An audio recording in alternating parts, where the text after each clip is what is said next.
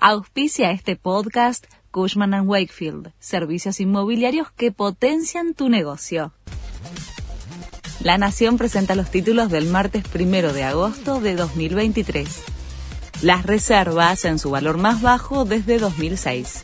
Las reservas brutas o totales del Banco Central, compuestas en más de un 90% por préstamos de todo tipo, se hundieron en otros 1.614 millones de dólares al concretar el pago de una de las cuotas del capital prestado por el FMI a la Argentina en 2018.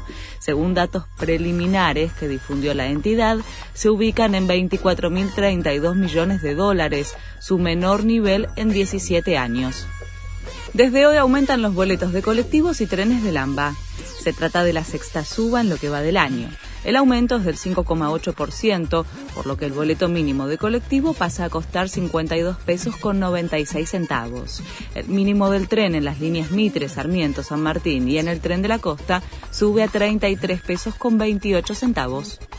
Nuevo paro de subtes. Los trabajadores del subte anunciaron que habrá una paralización total del servicio hoy en las seis líneas y el premetro entre las 20 y el horario de cierre.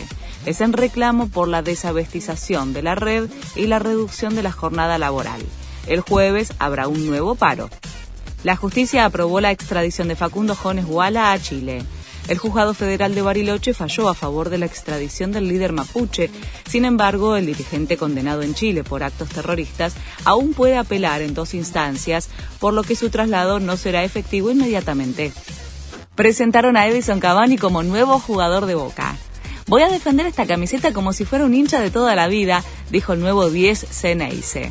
El refuerzo de Boca de 36 años tuvo su bienvenida en la bombonera después de firmar un contrato que lo vincula al club hasta diciembre de 2024. Este fue el resumen de Noticias de la Nación.